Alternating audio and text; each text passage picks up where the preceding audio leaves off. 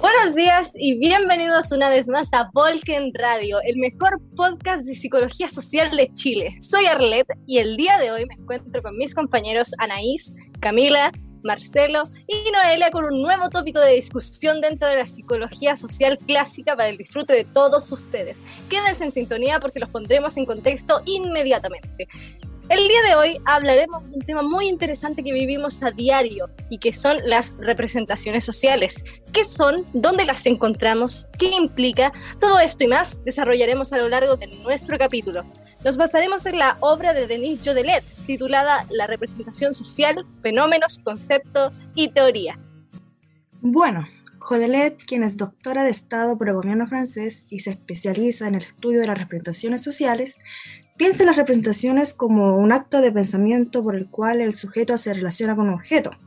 Basado en esta primera definición, me gustaría abrir una pregunta a los compañeros aquí, sin considerar el material revisado. ¿Qué es lo primero que piensan cuando hablamos de representación? Mm, me imagino cosas como imágenes, palabras o símbolos de la realidad en la sociedad. Por ejemplo, eh, pienso en lo que significa una imagen para mí o qué significan las acciones de otros en mi visión de mundo. O sea, es como significados que no son solo míos, sino que también coinciden con los de otras personas. La primera idea que se me vino a la mente es que serían como modelos o patrones para percibir ciertos aspectos sociales, los cuales son compartidos por cierto grupo, grupo de personas. Por ejemplo, por gente que conviva y termina asimilando aspectos culturales con sus pares. Qué loco. Igual sus ideas previas no estaban tan desviadas de la realidad. Pero ciertamente el concepto es más complejo y contiene muchos más aspectos que se deben tomar en consideración. Sí, de hecho, primeramente debemos considerar que las representaciones siempre son en base a un objeto, o sea que siempre estamos representando cosas del exterior y las ponemos en relación con otras, con otras personas. Podemos decir que toda representación es necesariamente de algo y de alguien. Claro, y dentro de las representaciones encontramos las representaciones sociales. Y según Jodelet, estas tienen características fundamentales. ¿Alguno recuerda cuáles son? Son cinco principales, pero para ser sincera me acuerdo solo de dos. Recuerdo que primero sería que sí o sí está la representación de un objeto, y luego tenemos que a partir de ese objeto se hace una imagen, y después se intercambia el concepto de imagen con otras ideas, sensibilidades, percepciones e incluso otros conceptos. Por ahora la verdad es que es lo único que recuerdo. Mm, yo me acuerdo de que otra de las características es que tienen carácter simbólico y significante, lo que yo entiendo como que nosotros le damos cierto significado a los objetos de nuestro entorno. Y de esta misma manera, eh, otra característica sería tener un carácter constructivo, o sea que nosotros mismos somos capaces de construir nuestra realidad. Claro, y teniendo en cuenta que estamos hablando de cosas que suceden en los pensamientos, tenemos que pensar también en que estas representaciones son de carácter independiente y creativo. O sea, si es cierto que estamos individualmente representando cosas. Pero, ¿tú crees que las representaciones son completamente individuales? Yo diría que hasta cierto punto sí es una cosa individual, pero como estamos hablando de representaciones sociales, pienso que es casi obvio que eso implica algo en conjunto. Me imagino que hay un cierto punto de consenso para entender las cosas. Coincido con eso. Deja de ser individual cuando un grupo de personas puede tener la misma imagen o idea sobre algo, influenciada casi siempre por la sociedad en que vive, o sus creencias y cultura. Tipo, imagínate, por ejemplo, la imagen del matapaco de la revuelta social. No pienso que todos creamos cosas muy diferentes cuando nos hacemos la idea. Si tú preguntas en la calle a cualquier persona, te va a decir una serie de características que podemos prever en nuestro contexto social. Es como una sensibilidad colectiva se piensa como un símbolo que representa una posición o una idea de lucha. Yo igual estaba pensando en algo más general o más simple, como por ejemplo el mero hecho de la idea del bien y el mal. ¿Cómo así? Es que uno tiene ciertas nociones de lo que está bien y mal. Po. Lo imaginamos, por ejemplo, el angelito blanco y el diablito rojo o cosas así. O le damos significado dependiendo también de nuestras creencias. Pienso que un buen ejemplo para demostrar una representación social, porque es una idea que está en todos lados y no es visible, es como más bien algo abstracto. pero estamos dándole valor todo el rato, o no sé. También me imagino que hay cierto punto de coincidir con otros al momento de definir lo bueno y lo malo. Oye, eso me hace pensar en algo que aún no hemos tocado, y es el cómo aprendemos estas representaciones. ¿De dónde sale todo esto? ¿Alguno lo quiere explicar? No, no, dale nomás. Ya. Es que al momento de aprender estas representaciones, nosotros estamos utilizando algo llamado sentido común.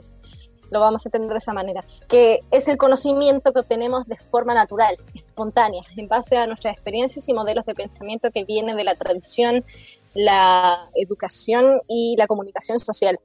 Podemos pensar en ese mismo ejemplo que diste del bien y el mal, cómo es que aprendiste lo que era bueno y lo que era malo.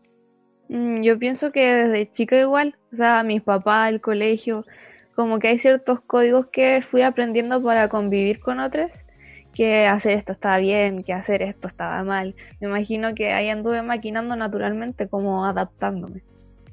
Claro, y es un aprendizaje diferente a aprender matemáticas o aprender a escribir. Te das cuenta, es muy desde la experiencia. Me imagino que tiene que ver un poco con la moral igual. Mm, es una forma de conocimiento de la sociedad más que una guía de lo que está bien o no, porque va más allá de este ejemplo concreto.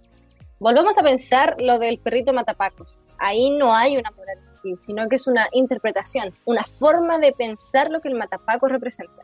Esta representación interviene en el contexto a través de la cultura, de las ideologías, valores y muchas cosas más eso me parece interesante de recalcar, el hecho de que intervenga, porque es como mediador entre la mente, lo que vendría a ser lo individual, y la sociedad.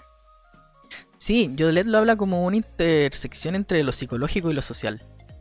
¿Les parece si avanzamos un poquito más? Sí, sí. Hablemos en ese caso eh, de los procesos de objetivización y anclaje, de los que habla Yodelet también para explicar la transformación de conocimiento a representación social. Con el Marcelo estudiamos harto esto, así que dale con la primera parte, por favor. ya, ya, ya. Tenemos entonces dos procesos importantes en cuanto a la elaboración y funcionamiento de las representaciones.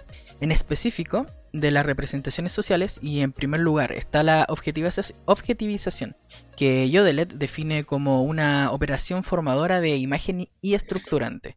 Se entiende como la encargada de mantener la relación del objeto material con la representación, ¿A alguno se le ocurre algún ejemplo fuera del que Dayo le dete en el texto? Mm, yo estuve pensando que quizás en el arte. A ver, dale.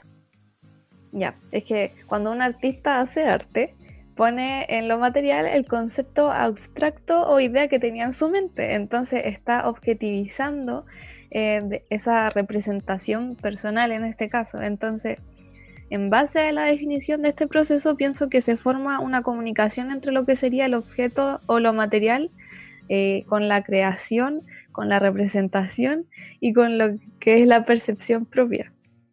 Ya, sí. Igual me hace sentido porque al fin y al cabo la misma palabra objetivización nos ayuda a entender un poco de qué se trata. Es como dar forma de objeto de hecho, me acordé del concepto de materialización que tiene muchísimo que ver con esto. Y en el arte es precisamente lo que se hace, pues materializar concepto o idea en la pintura o en el dibujo, etcétera. Sí, para interpretar el objeto, ya sea pintura, escultura, o no sé, cualquier performance, estamos mirando y sacando representaciones desde nuestra perspectiva y sentido común. Otro ejemplo que me gustaría aportar a la conversación es donde podríamos encontrar todo esto, podría ser en los libros pues constantemente le damos formas a diferentes escenarios, distintos ambientes, diversos personajes que cada uno interpreta a su modo y semejanza a partir de una descripción general y muchas veces sin ser totalmente clara, dependiendo del escritor y su forma de escribir y todo eso lo materializamos para que nuestra imaginación tenga una imagen que nos acomode y nos acompañe mientras leemos aquella historia. Bacán, bacán. También un buen ejemplo. Entonces, en este, en este contexto finalmente lo podemos entender como esa conexión entre lo tangible y lo intangible. Entonces, teniendo en cuenta la objetivización, seguimos con el segundo proceso importante que se recalca, el cual es el anclaje, que Yodelet define como enraizamiento social, citando literalmente, de la representación y de su objetivo.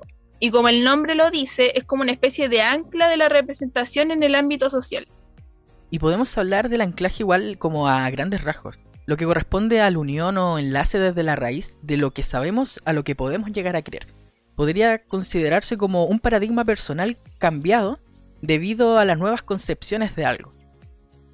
A mí me gustó pensar en el anclaje como literalmente la imagen de un ancla que se lanza desde la sociedad a la representación.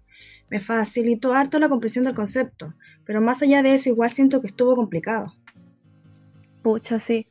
Nos va quedando menos tiempo, pero intentemos hacer un resumen más o menos de lo que podríamos agregar a la definición, porque yo creo que es muy importante, al igual que la objetivización, ya que, forma entre, que forman entre ellos una relación. Ahora un punto importante del anclaje es que viene acompañado de otro, otro proceso, que es la integración cognitiva de los objetos. Nosotros como sociedad vivimos dentro de sistemas que vamos creando y acordando, no sé si naturalmente, pero se van construyendo y convirtiendo en parte de nuestro vivir y de nuestro pensar entonces, para cuando hablamos de las representaciones, estamos hablando de este proceso que hacemos dentro de nuestros sistemas de pensamiento y de vida y que tiene que integrar en este lugar, entre comillas. Sí, bacán. Lo otro que es bien importante es que hay modalidades que se desprenden del anclaje, que tienen que ver con el entendimiento del significado de la representación y también con las interpretaciones dentro de la sociedad. Podríamos pensar, por ejemplo, en el gobierno, en todo lo que entendemos, interpretamos y comprendemos de los políticos, de lo que representan los líderes, el presidente y así tanto como con ellos mismos como personas, como con las ideas que presentan y defienden, e incluso con sus acciones. El anclaje y sus modalidades explican cómo vamos procesando toda esa información en nuestra mente. Además, el cómo le damos sentido a las acciones de la sociedad, a los hechos sociales, es parte del proceso de anclaje, así como lo que Yodelet menciona como instrumentalización del saber dentro de estas modalidades, en donde habla sobre los componentes de la representación y cómo, aparte de expresar relaciones sociales, también aporta en la creación de las mismas. Si volvemos al ejemplo del gobierno, estos componentes, estas personas a las que se van guiando por estas relaciones, van armándose con sus propios actos, se me ocurre otro tema actual también, la Convención Constituyente, muy actual de hecho. Las relaciones, acciones, hechos que se van dando están creando algo nuevo, una nueva constitución en este caso, mientras son conscientes a su vez de los modelos que ya estaban preestablecidos, como las constituciones previas, que en este caso vendría a ser la del 80, y el contexto en los que fueron hechos, etc. Se, se observa la historia en el, fin, en el fondo para crear algo nuevo. Sí, y considerando que es este grupo de personas los que tienen el labor de redactar este documento en común, logra demostrarse la representación como acción y pensamiento en donde todos los constituyentes se van a relacionar con la constitución, que en este caso bien, viene siendo el objeto material que es protagonista. Totalmente. Después de todo, la conversación fue muy interesante. Y a modo de resumen, para terminar, para ir concluyendo más o menos este podcast, hablamos de las representaciones y donde encontramos las representaciones sociales. Eh, vimos su definición y destacamos dos características importantes que son la objetivización y el anclaje. Y dimos varios ejemplos para sacar alguna idea y que en verdad esperamos que todos hayan tenido sentido dentro de este contexto. ¡Wow! ¡Qué bacán este recorrido que tuvimos en el capítulo! Y ya estamos llegando al final y con buen tiempo. ¿Les tinca si presentamos nuestra pregunta semanal? Ya. Desde esta onda de pensar en distintos ejemplos de representaciones, piensen ustedes eh, en algún tema de interés personal, ya sea arte, literatura, la política, puede ser la educación, la sexualidad, la religión, lo que a ustedes les mueva más y les pedimos que respondan lo siguiente. ¿Cómo explico las representaciones sociales desde este punto de vista escogido? Y con esta interesante pregunta damos por finalizado el capítulo de hoy. Muchas gracias por habernos escuchado. nosotros somos Volken Radio y esperamos que todos ustedes tengan una grandiosa semana. Hasta la próxima.